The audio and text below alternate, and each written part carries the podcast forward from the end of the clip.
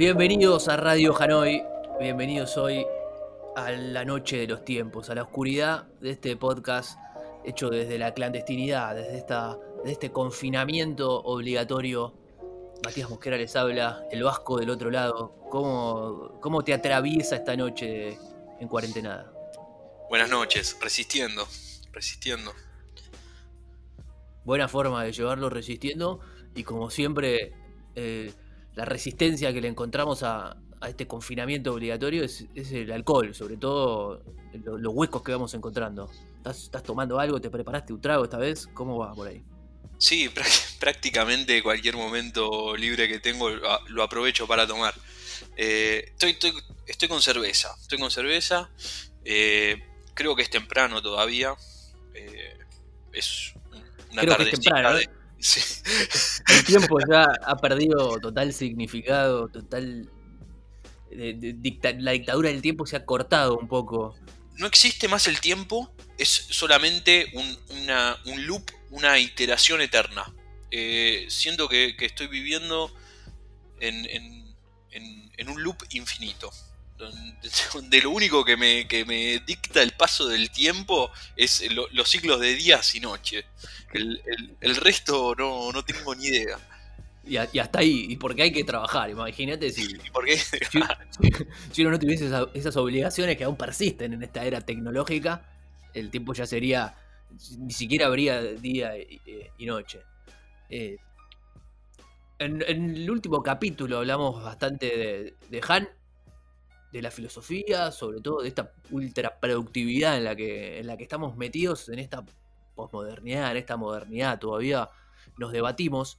Y, encuentro ahí en el, en el descanso del alcohol un freno todavía irresoluto de esta productividad absoluta, ¿no? Como que el, el, hombre en esta demanda constante de ser eficiente y de estar alcanzando objetivos, todavía se permite ese descanso hasta que se vuelve eh, patológico, según se clasifica el, mismo analista que, lo juzga, pero desde, uno mismo encuentra, está incluso bien visto el descanso en el alcohol como, bueno, frenemos un momento la productividad y, y escabiemos.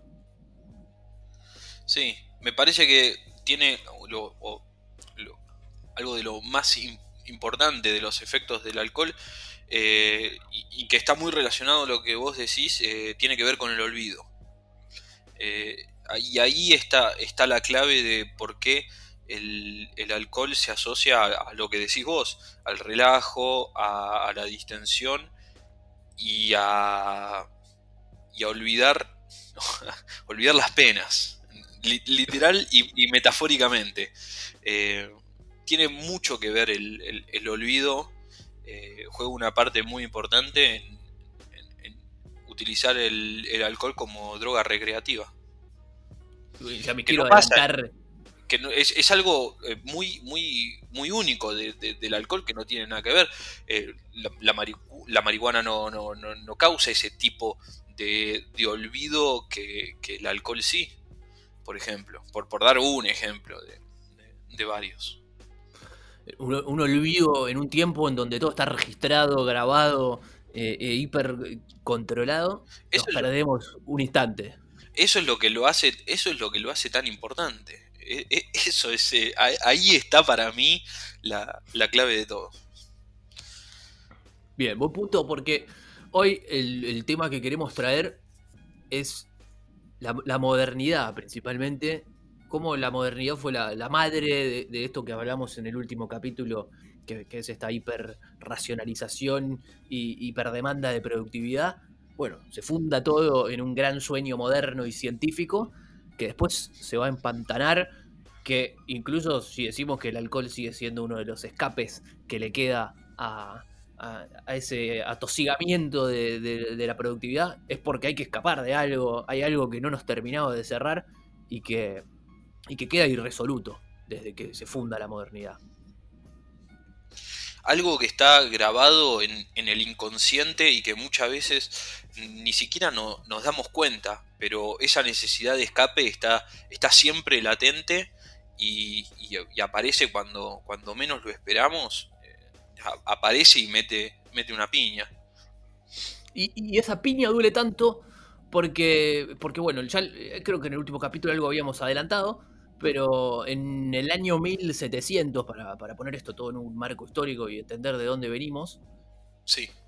empieza a pasar algo importante que es, eh, se empieza a agotar el modelo de la, de la teología, ¿no? Era mucho más, era un tiempo mucho más cómodo en un montón de sentidos cuando, la cuando ya las explicaciones venían dadas, cuando la teología era la que ponía a un rey, que tenía determinadas fuerzas que eran imposibles de cambiar, los campesinos eran campesinos, la nobleza era nobleza, había algunas que otras idas y vueltas, el poder era absolutamente centrado en ese enviado de Dios y las preguntas y las respuestas ya estaban todas sobre la mesa. Veníamos de la creación divina, nos íbamos hacia la vida eterna y se acababan las preguntas, no había mucho más se abandona la, la cosmovisión teleológica en, la Revolución Francesa. Es el, gran corte que se hace, ¿no?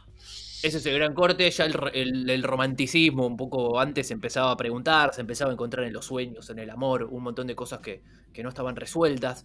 Por ejemplo, algo, rápido que, viene un poco antes, la gran peste, ahora que estamos en medio de una pandemia mundial, la, la gran peste bubónica del siglo XIV, casi extingue a Europa en su totalidad, uno de los focos más grandes que tiene es Florencia. Florencia queda, disminuye su población casi a la mitad, Italia queda destrozada por, la gran peste bubónica, la peste negra.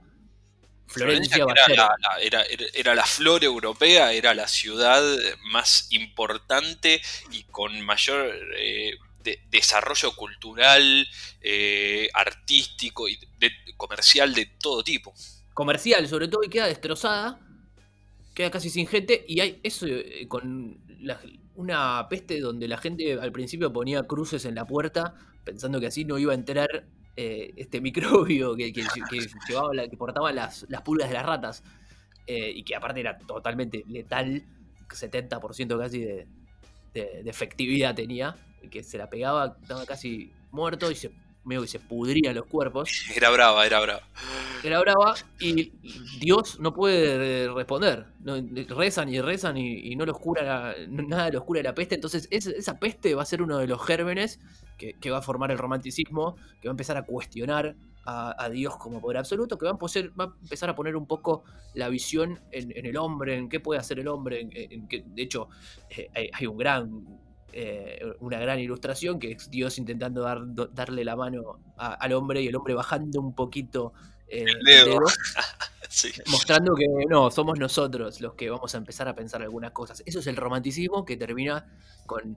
Eh, es el germen de, la ilustración y de la Revolución Francesa, que va a correr a Dios del, costado, que va a poner al hombre en el centro, al sujeto, que el sujeto no existía antes, no, había sujeto, eras, vos eras parte de una gran comunidad, o eras un campesino, eras un noble y ya está, no eras una persona. Sí, hay una organización, eh, es una cosmovisión, es una organización social eh, completamente basada en la, en la teología. Es, simplemente eso. Eh, cada, cada casi no hay individualidad, sino que se trata de que cada uno está al servicio de, la organización que, tiene planeada este Dios. Bueno, las ideas de... Claro, somos solamente eh, peones en un tablero de ajedrez. Claro. El tablero de ajedrez que, que patea Rousseau, por ejemplo, que patea Descartes, pone, diciendo que, bueno, pienso y luego existo. Primero está lo que yo pienso y después la existencia, y no al revés, ¿no? No es la existencia eh, divina la que permite todo el, proceder del mundo, sino que yo, es el hombre el que empieza a pensar y, a crear, cosa que antes la creación estaba eh, dedicada eh, absolutamente para, para la creación divina. Ahora empieza la. Sí, Descartes es. me, me genera sentimientos encontrados porque está bien, eh, es uno de, los primeros, es uno de los primeros en, romper con lo, toda, todos los filósofos eh, teológicos, teológicos, exacto, imponer la razón. Sin embargo, bueno, es, presa de, de, la historia, de su momento histórico y termina justificando la existencia, la existencia de Dios. Bueno, sí, van a ser un montón los que van a convivir con, la existencia de Dios. No queremos decir que la Revolución Francesa mata a Dios absolutamente, porque va, a seguir presente. Sin embargo, que antes era inconcebible el hombre, el sujeto como tal, y acá empieza a aparecer. Y la Revolución Francesa va a tener eh, una, una promesa, un proyecto el proyecto de la libertad, de la fraternidad y de la igualdad, algo que no venía pasando en las sociedades y que desde ese momento, en 1700, empieza a gestarse. Pasa en Francia, el final, la revolución en Estados Unidos, un montón de, pueblos que empiezan a, organizarse a partir de esta subjetividad, de este sujeto creador y que todo lo puede hacer. Por ejemplo, algo que surge, como digo, el sujeto son los autores.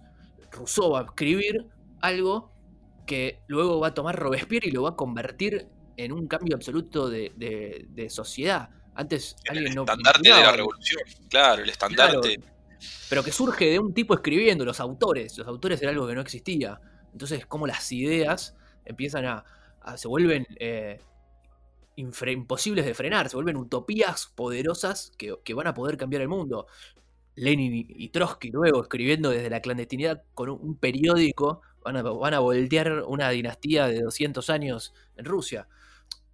La razón como, como ferrocarril que empieza a, generar todo, todo, un progreso y poner al hombre en el centro, poner a la racionalización como espada para cambiar la, la, historia para siempre. Una de las cosas que van a pasar con, con esta racionalización es la ciencia. Antes por ahí, a la, sombra de, lo que permitió ¿no? la teología, la ciencia empieza a, tener un poder absoluto y la historia se empieza a objetivizar, se empieza ¿no? a analizar, eh, empieza a ser como todo, empieza a ser un instrumento de lo que el hombre puede, que el hombre usa para seguir en este progreso hacia esta libertad, esta igualdad, esta fraternidad. Entonces decíamos que, todo se posible, todo se puede hacer, todo se puede medir, todo se puede hablar. Exacto, hay, un. hay una. hay algo que cambia en la mentalidad de, del, hombre cuando el hombre se da cuenta de que ha superado a la naturaleza. De que deja de ser víctima de la naturaleza y que la naturaleza eh, es eh, eh, el enemigo que siempre estuvo acechando al hombre y que toma ese control de que el, hombre, la, razón, la ciencia pueden controlar la, naturaleza y toman poder sobre eso. Eso es uno de los grandes cambios eh, que viene junto con, la ilustración, con la racionalización, con, la ciencia. Con la industrialización Con la industrialización, exacto, sí. Es un cambio de, paradigma total. Eh, y que no, que obviamente no, hay que subestimar, no hay que. Eh, no hay que subestimar. Es imposible ahora como, como humano posmoderno tratar de entender el, paradigma de la Edad Media. Eh, sin embargo, creo que hay que poner énfasis en justamente en, tratar de entender el cambio de, paradigma y lo que representa la Revolución Francesa y el uso de la razón en, la vida del hombre. Y ese uso de la razón, como decíamos, es el que va a permitir que, que la ciencia se libere en todo su, en toda su potencia y produce, por ejemplo, la industrialización, que también está muy atado con, ese, esa pérdida de miedo hacia la naturaleza y empezar a controlarla, ¿no? Empezar a decirle, eh, a, crear máquinas para que las ovejas caminen a, la dirección que uno quiere, para luego eso producirlo más rápido, para que crezcan las ciudades. El progreso, el llamado progreso, donde, bueno, está todo atado a que el hombre siente que puede controlar todo y que eh, le va poniendo como palabras a todo lo que ocurre, le va poniendo lenguajes, lo va enciclopedizando, lo va haciendo todo, se vuelve parte de un conocimiento que el hombre dominar. En todo este proceso lo que va a pasar es que el hombre se vuelve superpoderoso y se siente posible de hacer cualquier cosa. Y no solo eso, sino que también su, que, su, que su razón es la que abarca todo, que no hay nada fuera de la razón. En eso que vos decís es donde se empieza a, cultivar casi de, trasfondo, casi escondido, se, empieza a cultivar el otro lado de la moneda. El otro, la otra cara, la cara oscura de, la racionalidad, de la industrialización. Porque al principio se recibe como, como decís vos, como progreso, como avance tecnológico, y no se perciben eh, las consecuencias negativas, la, la oscuridad de la ilustración. Toda luz proyecta una sombra. Exacto. no hay luz, incluso no es el otro lado. sin embargo, en la historia, en el relato histórico, queda como que es el otro lado, es parte de todo, es parte de un todo, que eso es un poco la gran contradicción que lleva a la modernidad. La modernidad es una contradicción. ¿Por qué? Porque todo esto que venimos hablando hasta recién, esta potencia creadora del hombre, va a tener consigo todo el tiempo una sombra que lo acompaña, que a veces la van a, que la van a ignorar la mayoría del tiempo, que va a cultivar un montón de movimientos y de cosas que pasan, y cosas oscuras que, no se pueden describir con todas estas palabras que el hombre va desarrollando para explicar su progreso. Y entonces todo, todo este todo este inconsciente va quedando afuera, incluso el inconsciente es algo que surge por esa falta de, explicación dentro de lo racional, pero que siempre estuvo ahí, que siempre estuvo cultivándose y que siempre estuvo proyectándose esa sombra oscura, esos fantasmas. Sí, es importante destacar eso. Vos lo llamaste, nosotros estamos acostumbrados a llamarlo inconsciente y nos sale y, nos sale eh, casi naturalmente porque, porque estamos muy psicoanalizados y vivimos en una sociedad muy psicoanalizada. Pero hay que entender que el inconsciente es realmente inconsciente y que se empieza a gestar como inconsciente esta oscuridad eh, sin que se vea. Hay algo detrás de, de todo ese ilustración, de todo ese progreso, de toda esa maquinaria eh, occidental, eh, que, se, que se, hay alguna oscuridad que se gesta, que se gesta atrás eh, sin, como decís vos, de, manera inconsciente, sin, sin ser vista, sin ser percibida y sin ser reconocida.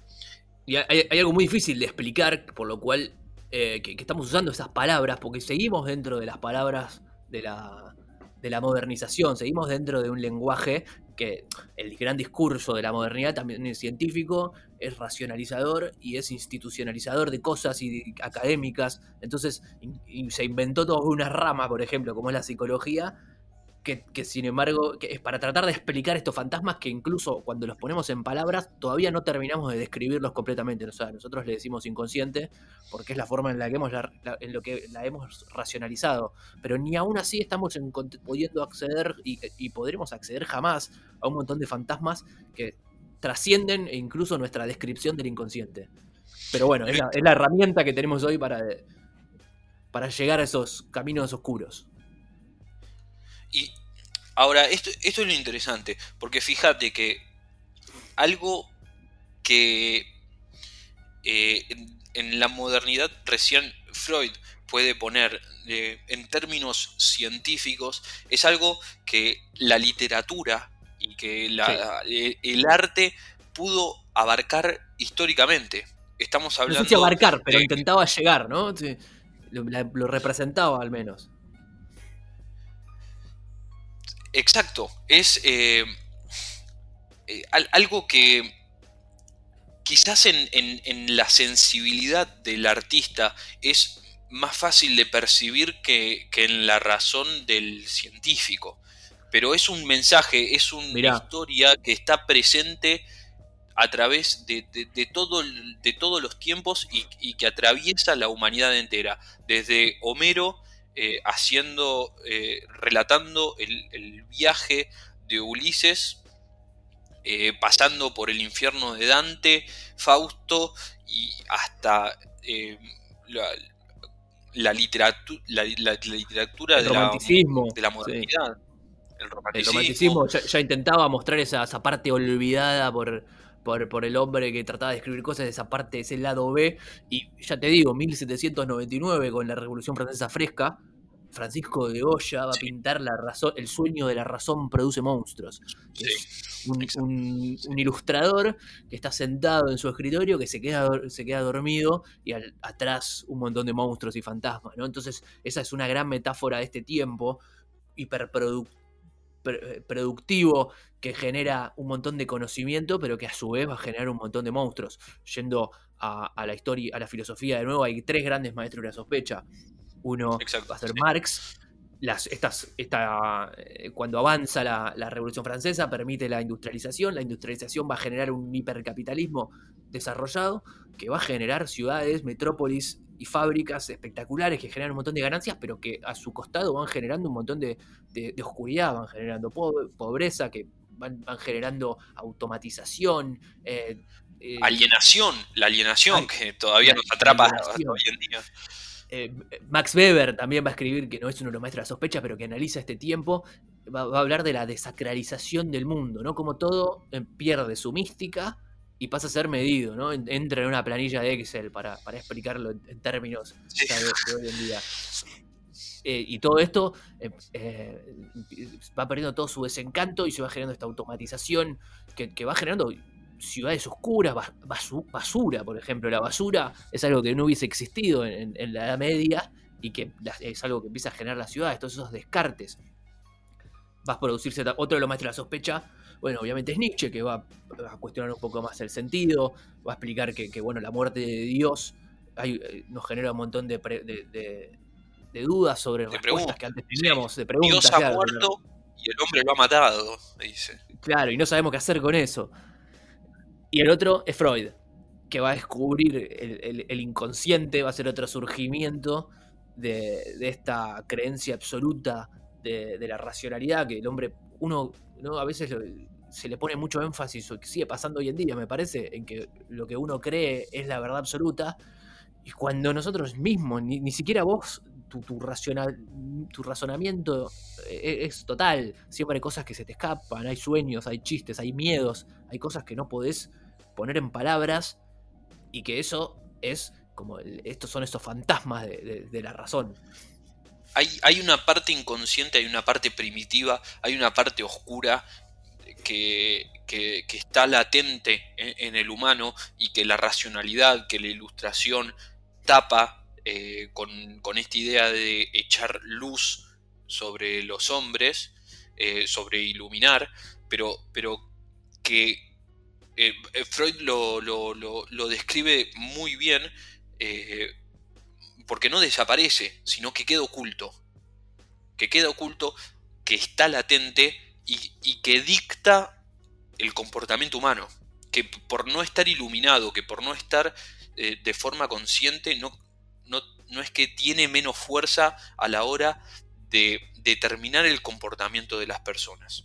Claro, cada decisión que incluso un científico, por más racionalizado y formado que esté, va a estar atravesada un poco también por estos fantasmas, por, estas, por este inconsciente, por, por lo que no, uno no quiere, por estas sombras. Y entonces la modernidad desde su nacimiento va a ser una, contradicción constante.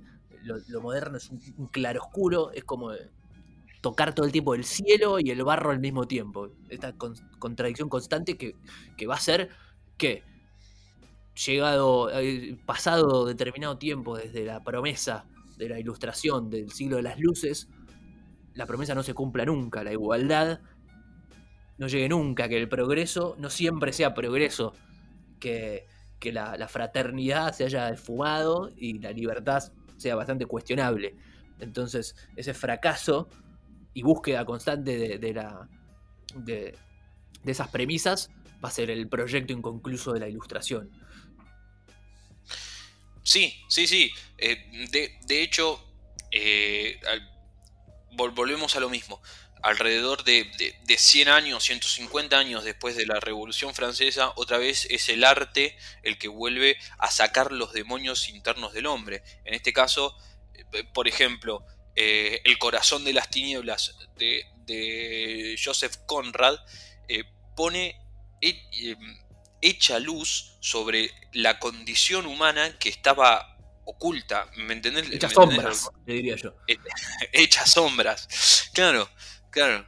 Eh, sí, los poetas van a ser como grandes eh, descriptores de, este tiempo, ¿no? Y hurgando, van a, van a andar por el mundo los poetas perdidos por fuera de, un camino racional, sin GPS, van a andar perdiéndose sin sentido, al menos sin el sentido que, les establecía la, ciencia. Y ahí van a, van a, contar cosas, van a contar cosas que pasan y van a encontrar metáforas espectaculares, que eh, es como la metáfora termina siendo un escape, así como los sueños, como la pintura y como la, poesía, van a terminar siendo escapes a esa racionalidad que intenta abarcar todo, intenta describir todo, intenta controlar todo, y va a encontrar una metáfora eh, definitiva para mí de, este tiempo que es el corazón de las tinieblas. Bueno, por, eso es eh, una obra que trasciende todos los tiempos eh, y, que hoy en día está más actual que nunca. Si vos entendés el, subtexto de el, corazón de las tinieblas, eh, ese viaje hacia la inconsciencia, hacia lo primitivo, hacia la oscuridad, explica un, otra vez se vuelve a explicar desde, desde la literatura algo que, más adelante se, manifiesta, se manifiesta de forma histórica. Que es, y, el, que no, eh, el que no sabe de qué estamos hablando, le tiramos Apocalypse Now. es, bueno, exacto. Imagino que todos la, la, habrán visto, hasta yo la vi, que veo pocas películas. Apocalypse Now es una transcripción llevada a Vietnam del corazón de las tinieblas, que es este libro que Joseph Conrad va a escribir a finales del siglo XIX, casi siglo XX. Luego de Joseph Conrad era un marino que, andaba por, por, distintos lugares de Europa y también en África. Él va a hacer un viaje al Congo en este 1800, que, que 1800 es el año, es el siglo más, más brillante, es el siglo de las luces. Es cuando en Europa llegan a su máximo esplendor las capitales eh, las capitales de estas metrópolis modernas.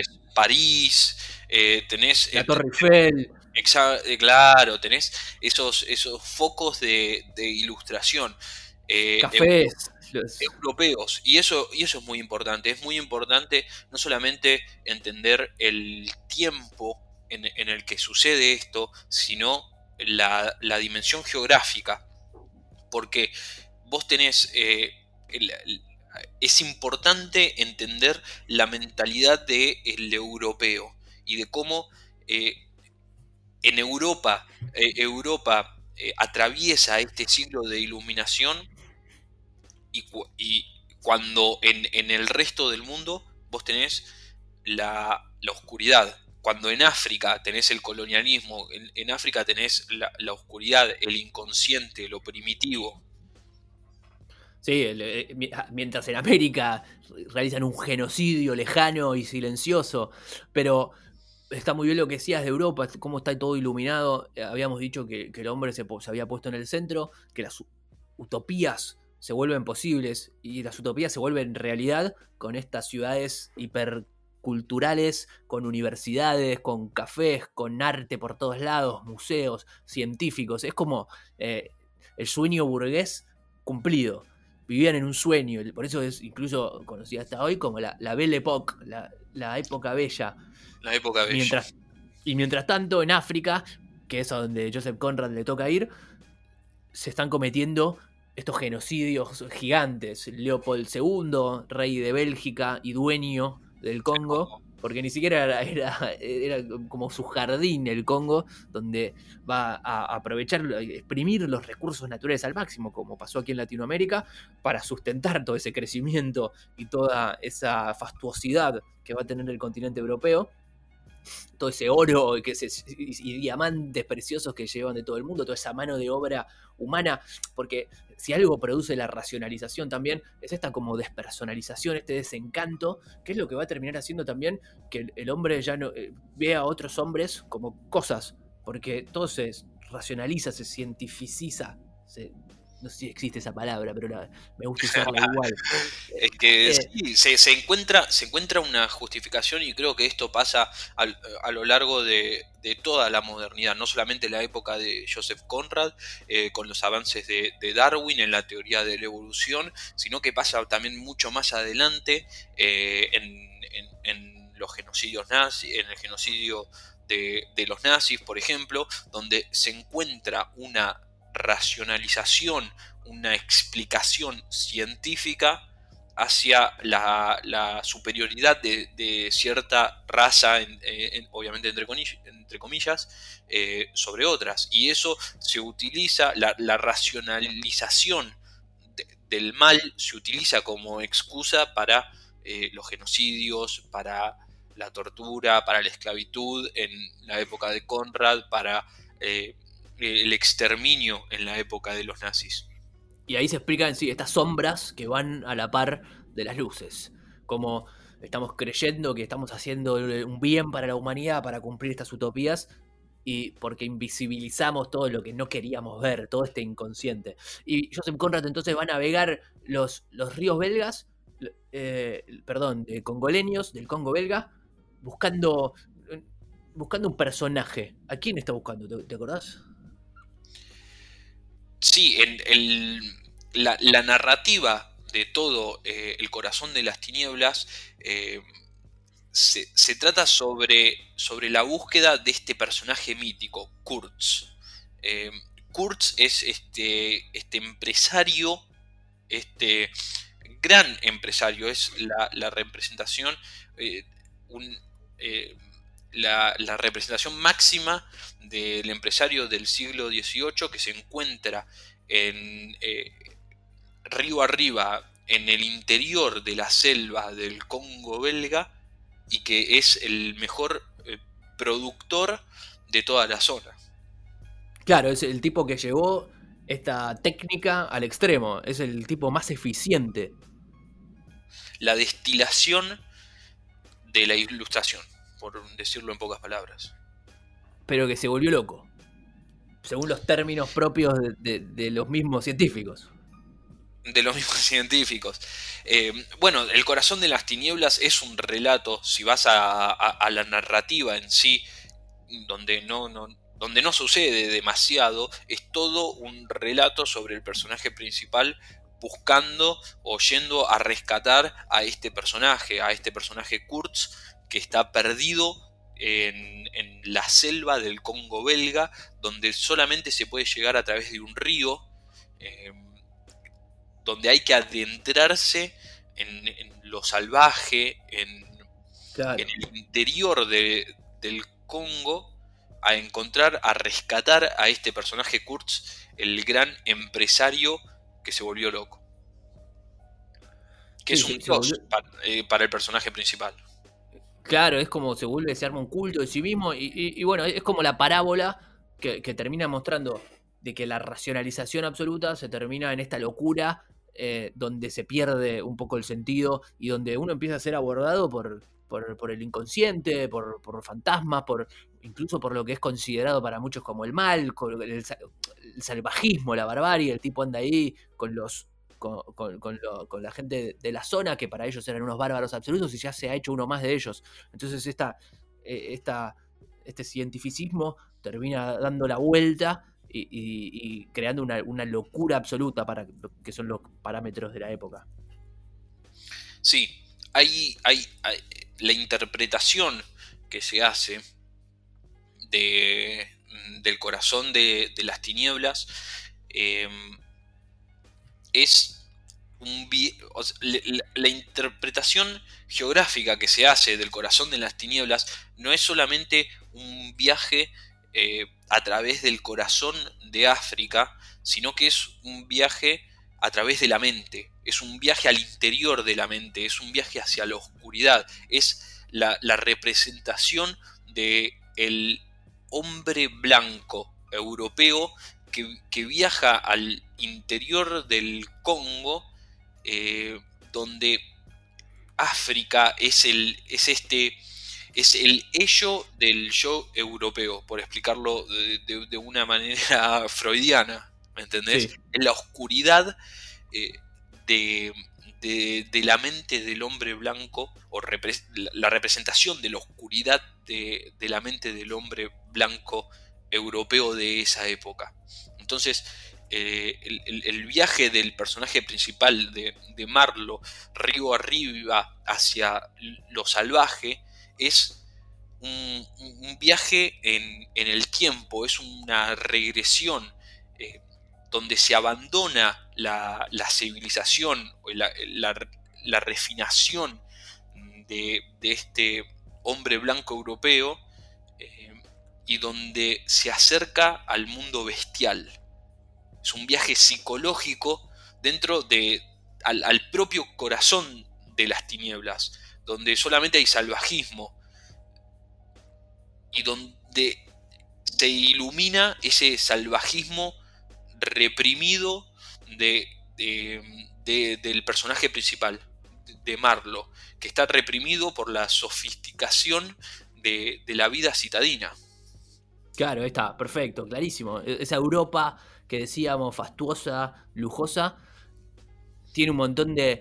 tiene este inconsciente salvaje que está en sí mismo y que en este momento, en 1800, lo está como eh, proyectando en otros lugares, en, este, en África, por ejemplo, y es la misma Europa culta, civilizada, supuestamente eh, industrial, progresista, que está asesinando a millones de personas en América, en África, toda esa riqueza la están creando con la destrucción absoluta de un continente, con, esa eh, profanación de, de otros territorios y que son sus propios fantasmas, que, tratan de correrlos a un costado y que después le van a terminar explotando en la mano. Eso, eso es lo fantástico del corazón de las tinieblas, que funciona a tantos niveles, eso es lo que lo hace una obra que trasciende cualquier época, porque funciona a tantos niveles que te, explota la cabeza, porque no solamente es una explicación eh, y, tiene esa claridad eh, histórica que solamente se puede ver cuando pasa el tiempo y uno mira hacia atrás y dice, ah, bueno, sí, esto era Europa y pasaba todo esto. ¿Qué es este libro que describe ríos y no dice mucho más? Exacto, sino que también eh, funciona a ese nivel histórico, funciona a ese nivel geopolítico del momento, pero funciona a un nivel psicológico, funciona a, un nivel individual. Es una metáfora sobre el reconocimiento del lado oscuro de las personas. Y en ese momento, una vez terminado ya el siglo XIX, eh, empieza la noche de los tiempos.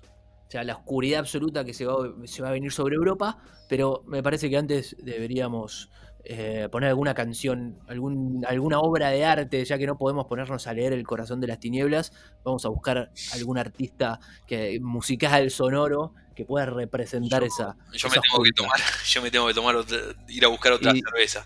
Y yo también, así que hacemos unos segundos de, algún tema que nos ilustre, que nos meta en este, en este trasfondo oscuro y, y retomamos con la noche de los tiempos, lo que va a pasar ya para el siglo XX. Dale.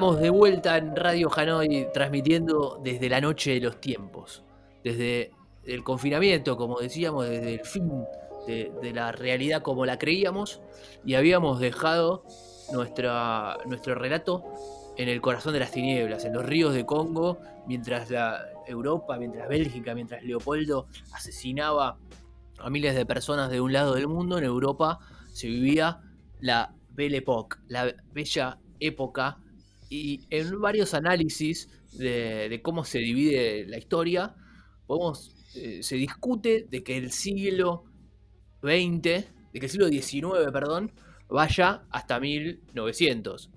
y en realidad hay muchos historiadores que lo van a extender hasta 1914.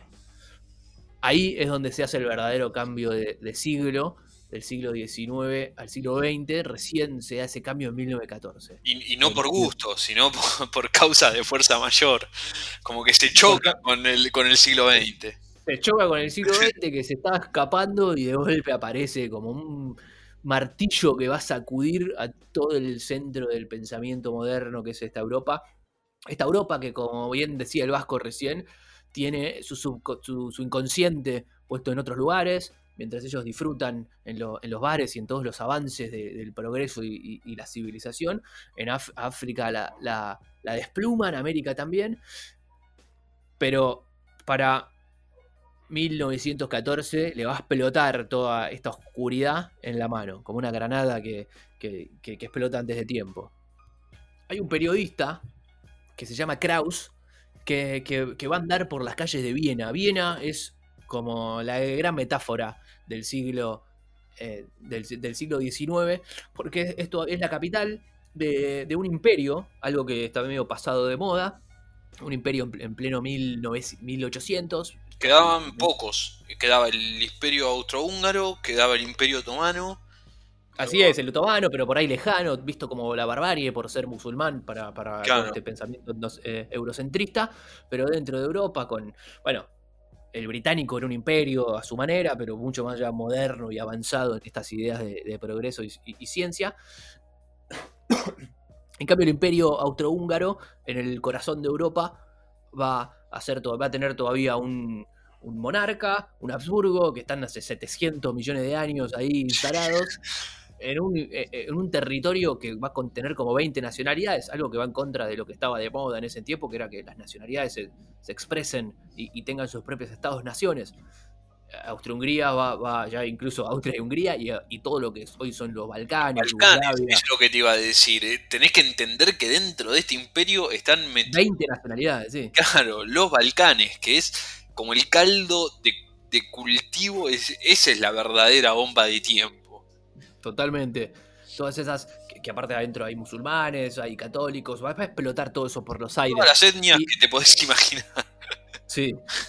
Eh, y, Viena, a su vez, es una ciudad lujosa, con, teatros impresionantes, con muchos cafés, con bares, donde la intelectualidad, donde Freud se va a pasear por ahí, donde, y bueno, Krauss va a ir por estas calles y, va a, describir este mundo que ve, va a empezar a hacer cuestionamientos filosóficos de cómo se está usando el lenguaje, empieza a encontrar que como hay una prensa más mediatizada, que tiene un lenguaje uniforme, que, incluso empieza a hablar de una posible guerra con, alegría, cómo va unificando un discurso y él se abre todos los diarios, abre, el suyo propio, que se llama La Antorcha, y desde ahí va a contar esta, esta oscuridad que vemos en el corazón de las tinieblas que está pasando en otro lugar, pero él va a decir cuidado que se viene acá también, cuidado que acá está pasando algo, eh, hay un montón de, cosas oscuras que están sucediendo, hay nacionalidades que están explotando, eh, nos estamos hablando todos con, un lenguaje vericista, en todos los medios, esto va a explotar en cualquier momento y, ustedes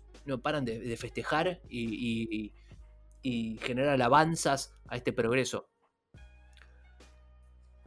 Kraus dice que se viene, advierte que se viene la noche del mundo. Y en esa Viena tan lujosa, tan eh, fastuosa, va a haber un hombre que, va a pasar algunos días por ahí y, va a ser eh, rechazado por la burguesía, un joven alemán de la provincia, un provinciano, un campesino casi, que intenta ser artista, como un artista burgués, como lo, como lo demandaba eh, el progreso, y va a ser rechazado, va a ser rechazado de escuelas de arte, va a estar en la calle pidiendo limosna, los eh, muchos eh, población, mucha población judía en Viena es parte de lo que él va a ver como que le, le saca la cara y, todo ese avance del progreso que, le va, a, que le va a, dar vuelta la cara, que le va a, frenar sus ambiciones de, de sumarse a esa burguesía. Algo que va a hacer Kraus es un día deja de escribir. Él era eh, uno de los principales cronistas que, la intelectualidad empieza a ver como, como peligroso porque contaba algo distinto a lo, que, a lo que ellos veían. Y un día deja de escribir. ¿Por qué? Porque empieza a ver cómo se empiezan a acumular los cadáveres en la puerta de su casa, cómo todo explota por los aires. ¿Qué pasó? empezó la, la Primera Guerra Mundial. En 1914 estalla la Guerra Mundial, la barbarie absoluta en el propio terreno europeo, algo que no que, hasta ahora llevaban adelante en otros lugares. Bueno, empieza a pasar en Europa. Y es interesante el, lenguaje que, que usás, porque es la misma metáfora que se usa a través de la historia y que siempre se usó para definir la Primera Guerra Mundial, que es un polvorín que estalla. Es algo que explota y, tenés el asesinato del el príncipe de Austria-Hungría como la mecha entonces es todo un lenguaje, es toda una concepción del mundo, toda una idea de, que lo que se estaba gestando se estaba acumulando a presión y que en algún momento iba a explotar. Claro, todas estas ideas de progreso generaron, potenciaron los nacionalismos. Y son las mismas que terminan después enfrentándose entre sí para, para ver quién es la que impone su progreso sobre, sobre los demás. Entonces, esa metáfora inicial de la que empezamos a hablar sobre la igualdad, la fraternidad y la libertad, eh, se disuelve, queda ya inalcanzable. No solamente que queda inalcanzable, sino que pone en, evidencia algo que, creo que se, venía hablando eh, hace tiempo, eh, que, se, que, lo venía hablando Freud, que lo venían mostrando. Sí, Krauss, algunos lo decían, sí. Claro, que al fin y al cabo es la parte escondida de la ilustración. Y es que bajo las condiciones correctas, cualquier humano, no, importa qué tan sofisticado parezca, qué tan evolucionado, qué tan iluminado parezca, cualquier humano, y esto es lo brutal, el, choque brutal con el que se encuentran los europeos de frente. Y es que eh, eh, ellos que se creían tan superior, cualquier persona se puede transformar en un eh, en el asesino más brutal y salvaje. Sí, ahí, ahí es donde se choca contra, contra una pared el proyecto. Exacto, donde explota, esa es la metáfora de que explota, es el, eh, claro. Contra trincheras explota, ¿no? Estas trincheras que, tan famosas van a ser en la Primera Guerra Mundial y, que tan cruel, tan sangrienta es. Y, lo que tiene la Primera Guerra Mundial es que es eso, que es una guerra de trincheras, mucho mano a mano, mucho, mucho hombre yendo al frente a, descuartizar al que tenía del otro lado. Es como la barbarie absoluta traída al, supuesto siglo de las luces. Entonces empieza ya con, algo, Claro, con, algo de especial, que es que por primera vez se pone la, fuerza de la racionalidad, eh, la, fuerza que trae la, ilustración, el iluminismo, la razón, la ciencia se pone al funcionamiento de, del caos, de la muerte, de la oscuridad. Es el primer lugar donde eh, es la primera guerra donde aparecen las ametralladoras, que, donde el objetivo de, las, de, los combates son objetivos de, desgaste, de matar la mayor cantidad de personas posibles, exacto, de causar la mayor destrucción posible y, donde se, arman las estrategias, se, utiliza el, el intelecto, toda la fuerza de la ciencia, de la iluminación, de la industria, de la industria, de la razón para la destrucción. Es la primera y no va a ser la más potente, porque es la primera donde bueno se empieza, se, empieza a ver toda esta, esta posibilidad, toda esta supuesta desviación, porque en realidad estuvo siempre presente, solo que se, se visibiliza, sale de las tinieblas, sale de la oscuridad, sale de África, sale del subconsciente, de las pinturas que ya nos decían que, la razón provocaba monstruos y se expone. pero se va a exponer mucho más en lo que ocurre después de la, de la Primera Guerra Mundial, incluso en el, periodo de entreguerras donde se empiezan a, a, formar las... Todas, eh, esto está todo atado a lo que decíamos inicialmente de que el hombre se cree capaz de todo, de que su algo que va a ser la modernidad es darle herramientas para que las utopías y las posibilidades puedan ser cumplidas. Entonces, las grandes, los grandes deseos se vuelven eh, realizables. Incluso eh, lo, que es la, revolución socialista es parte de la, modernidad y de la ilustración. Es como estos tipos que están escondidos en, en un bar de Londres durante la segunda, durante la Primera Guerra Mundial, Lenin y Trotsky empiezan a escribir en un diario sus ideas. Y ese diario se empieza a mandar a Rusia y eso termina volteando un zar. Lo mismo ocurre con Hitler, que de la nada, formado en esta Viena que, le dio la espalda, empieza a tomar sus ideas y, y, repartirla en distintos bares y lugares chiquitos y eso empieza a crecer. Entonces, como las utopías, como el hombre tiene la posibilidad de poner todo al funcionamiento de una idea y algo que se puede realizar.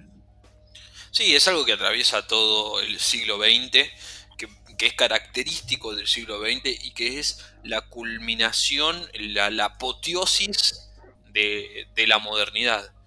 Eh, que para mí no se puede analizar, e, e, es, difícil analizar, la, si bien es posible, es difícil eh, eh, analizar las guerras por separado porque están tan relacionadas las dos grandes guerras una con otra, están tan entretejidas que, que hay quien eh, eh, es más complejo de lo que parece. Las consecuencias sociales de la, de la, primera, de la primera, Guerra Mundial, el, choque de frente con el, con el, siglo XX, la apoteosis de la razón, la ciencia y la industrialización puesta a, los pies de la, de, la, destrucción masiva, todo eso es algo que atraviesa. Destrucción masiva que no es, vista, no es vista como tal, o sea, no es que ponen en foco la destrucción masiva, es, es una Todavía, todavía, todavía.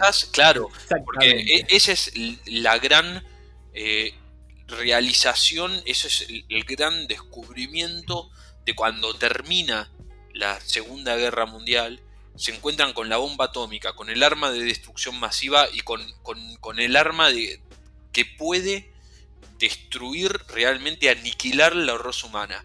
Cuando después empieza la Guerra Fría y después ya viene otra etapa del siglo XX, pero hasta ese momento eh, se, viene gestando este, caldo, este, este caldo de, de cultivo que apunta hacia eso, cada vez más a, poner eh, la, todas las armas que tiene el ser humano racional, iluminado, eh, hacia la destrucción.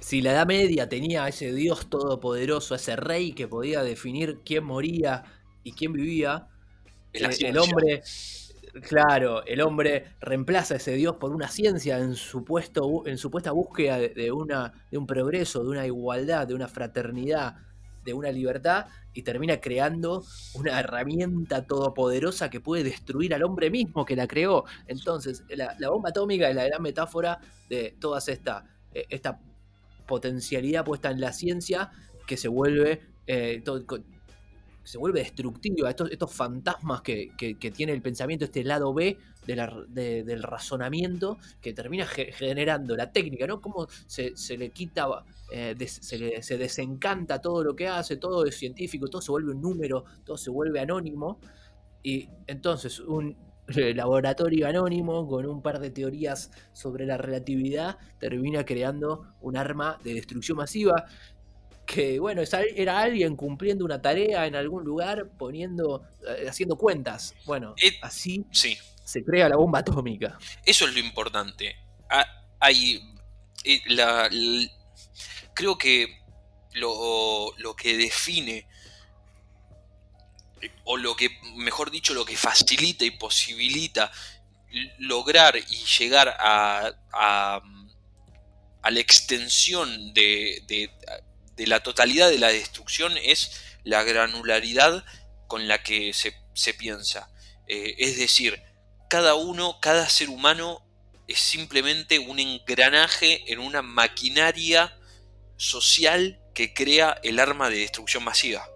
El científico que está pensando la fórmula simplemente es eso, es un científico eh, pensando una fórmula de, de, forma compartimentalizada y donde no se puede deducir de, la fórmula eh, que va a, a, generar el resultado final. El resultado final, que es la explosión. Es, eh, exacto. Es la, misma eh, filosofía que se utiliza, que utilizan los nazis, que se resume en, unas pocas palabras, que es fuera de la vista, fuera de la mente. Es una filosofía que atraviesa eh, y, que utilizan los nazis, una metodología de propaganda eh, y es una, filosofía que utilizan para la exterminación masiva, donde uno es solamente un engranaje y si vos no ves lo, que estás haciendo, se, facilita. ¿Me, explico? Clarísimo. Y también para, retomar un poco el hilo de todo lo que venimos eh, enhebrando, sí la ciencia parece así, como vos la decís, y parece tan técnica y parece ser solo un número, pero entonces, en el fondo, en realidad están estas personas y está todo este pensamiento racionalizado que siempre, inevitablemente, tiene una oscuridad, tiene un lado B, tiene una idea que la, que la acompaña. Eh, por ejemplo, eh, Hitler va a estar adelante de todo este proceso de, de, desarrollo industrial que va a tener Alemania en la entreguerra de todo eh, este surgimiento como potencia, de toda una creación eh, armamentística, pero Hitler no va a poder dejar nunca de lado todo ese resentimiento que él tenía, que cuando había sido eh, cuando la sociedad burguesa de Viena le había dado la espalda. Entonces nadie nunca, en ningún momento, va a poder, por más científico que sea, va a poder abandonar determinados prejuicios que tiene, determinados fantasmas, sueños inconscientes, miedos que, lo acompañan. Entonces, la gran crítica que, que surge a la modernidad, que se explica a partir de estos sucesos, es que no hay ciencia absoluta que pueda desprenderse de prejuicios, de pensamientos, de miedos, de discriminaciones, de un montón de fantasmas que están, que por más de que los hayamos querido alejar y racionalizar todo lo que pudimos con toda la educación y ciencia que le podamos meter, nos acompañan siempre. Sí, hay, hay, me parece que la palabra clave que, usaste ahí eh, para entender esto es resentimiento, porque es realmente eh, la desigualdad y, el resentimiento que se utiliza como fuerza movilizadora para, para activar estas maquinarias sociales eh, que, explican cómo gente común, hombres normales, eh, pueden llevar a cabo actos, sociedades enteras pueden llevar a actos, perdón, sociedades enteras pueden llevar a cabo actos de, exterminio, actos eh, atroces que no entrarían nunca en, la cabeza de, ninguna persona. Como... Y ahí tenemos el ejemplo más claro, porque está bien, la bomba atómica, ponele que, que todo esto que venimos diciendo en realidad está administrado por un instituto, entonces se vuelve un poco más lejano, pero lo que fueron los campos de exterminio, antes y durante la Segunda Guerra Mundial y todo el plan de exterminio masivo, que va a pasar en la Alemania de Hitler, pero va a pasar también en un montón de otros lugares, como Argentina también un poco después, es esta, eh, es esta, esto que está, esto, justamente esto que está diciendo, como cualquiera termina colaborando y poniendo en funcionamiento este esquema que parece lógico, parece racional, pero que acá acarrea un montón de otros pensamientos y de ideas que, nunca, que no se pueden separar de la ciencia y que terminan creando eh, campos de exterminio masivo, donde se termina calculando que el gas es más barato que usar una ametralladora, por ejemplo. Sí, sí, porque creo que es, es, necesario entender que por más que nosotros nos pensamos como como individuos, como seres individuales, creo que es imposible, o, en realidad hay que entender que eh, el individuo no solamente es eh, individuo, sino que eh, está, existe en un contexto, en un contexto social, en un contexto histórico, y está cruzado por fuerzas invisibles que lo atraviesan, que van más, más allá de, de la idea o del pensamiento del individuo, de lo que representa al individuo. Estoy, estoy hablando de la utilización de las fuerzas sociales para, para perpetrar actos de, genocidio, estoy hablando de, la racionalización del mal utilizado como una excusa para eh, el genocidio. Es convertir personas normales en, monstruos, capaces de realizar las peores atrocidades. Sí, y que no, de nuevo, no es que ahí viene un... Hay que, hay que desmitificar esta imagen de que es un externo el que viene y que te transforma, no es Hitler el que convenció a todos que tenían que hacer eso. Ya estaban todos un poco convencidos y por eso creamos a Hitler. había ya una, es importante entender eso, porque hoy en día pensamos en, o, recordamos la, Alemania nazi como, como racista em, y, entendemos el encono personal que tenían contra, contra los judíos y nos olvidamos de alguna manera de que en, en esa época los judíos eran discriminados en toda Europa y no eran eh, eh, bienvenidos en ningún país. No eran ni en Italia, ni en España, en ningún lado. Eh, me, explico a lo que voy. Hoy en día nos, nos acordamos de, del genocidio masivo de los nazis, pero eso no fue más que la, expresión de un sentimiento que se gestaba en el inconsciente de toda Europa. Y que no es solo de judíos. Claro, si queremos volver al corazón de las tinieblas, es algo que, se gestaba de base, ¿entendés? Es un contexto histórico, es un contexto social, son las fuerzas que atraviesan eh, al, individuo, el, tipo, la persona que llega a, generar eh, actos de, violencia contra los judíos, es un, es un individuo en sí, pero está cruzado por, por un contexto, por, por, fuerzas que no, se pueden, que no se pueden ver, que no se pueden apreciar a, simple vista, pero que son igual de, fuertes que, que, la, que la misma razón de la persona. Están, van a la par, acompañan y se van a, a, enredar con la razón, con el desarrollo científico. Eh, repetimos, la Segunda Guerra Mundial pone en evidencia todo el conocimiento humano, toda esta ciencia eh, desarrollada para la destrucción, para la destrucción del enemigo, que era el país que querían invadir, para la destrucción de la etnia que no les caía bien, que tenían ya problemas que, que arrastraban, pero que terminan generando la técnica absoluta de la muerte.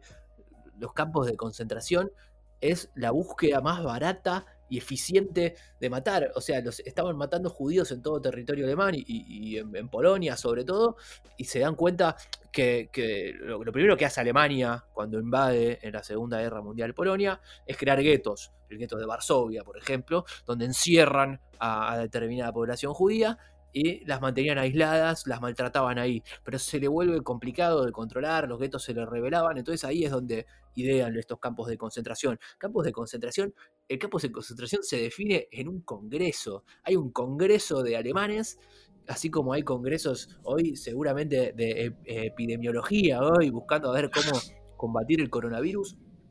Se crea un congreso para ver qué se define con los judíos, y ahí es donde se define la solución final, que es crear estos campos de concentración donde que son de exterminio, donde vamos a matar a la mayor cantidad que se pueda con el, la menor claro, posible. Es, importante entender eso, es importante entender que se busca la manera más eficiente de, de destruir, se busca la manera más eficiente de matar y que al mismo tiempo reduzca las consecuencias psicológicas en, en, la, policía alemana, que es, como una destilación del genocidio. Es, es, muy impactante porque por, por un lado se busca eh, la, victoria, la, faceta moral de, del exterminio, se busca reducir lo que, lo que implica eh, matar a alguien, porque se dan cuenta, al, fin y al cabo, lo que, lo que, eh, lo que termina definiendo los campos de exterminio es que eh, es, el impacto que tenía el genocidio en, la policía alemana. ¿Entendés? los tipos se dan cuenta de, lo que están haciendo porque más allá de, todo el, lavaje de cerebro psicológico a los que estaban sometidos la, policía alemana, la, sociedad alemana, hay, algo más fuerte que eso que es la condición humana. Y, las personas. estos fantasmas de los que hablamos, ¿no? Este, este romanticismo que está en el fondo, esos sueños que te aparecen a uno, aunque crea que está haciendo todo de una determinada manera, ese autocuestionamiento siempre aparece, es imposible de esconder. Sí, es, imposible de esconder. Y se dan. Y, lo, lo alucinante es que lo lo, miden. O sea, volvemos a la racionalidad del siglo XX, de la, iluminación, de la ciencia. Los tipos pueden medir las consecuencias psicológicas del genocidio en sus propias, eh, en su propio ejército, en su propia policía, y, deciden, eh, lo, pueden medir y, lo miden hasta en, en términos económicos.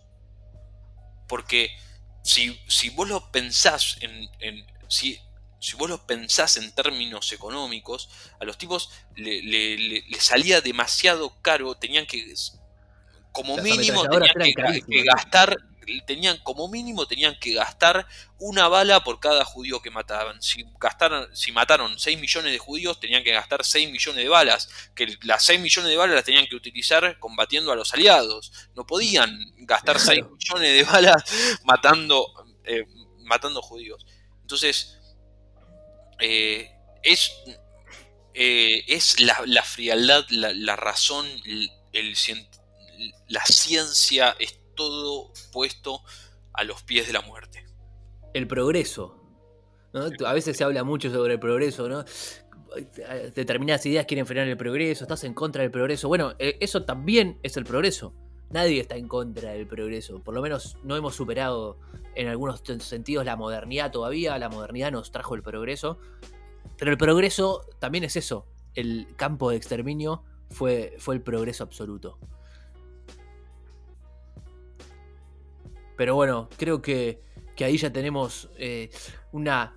Eh, hemos profundizado en, la noche de los tiempos, en el corazón de las tinieblas primero y después en la noche de los tiempos que fue todo este siglo XX y una segunda guerra mundial que va a dejar a Europa patas para arriba, toda esa fastuosidad, esas ciudades espectaculares destrozadas, bombardeadas por ellos mismos y es ahí en donde la razón entra en un en una decadencia absoluta que hoy, con una pandemia mundial, se puede cuestionar eh, incluso su propio sentido.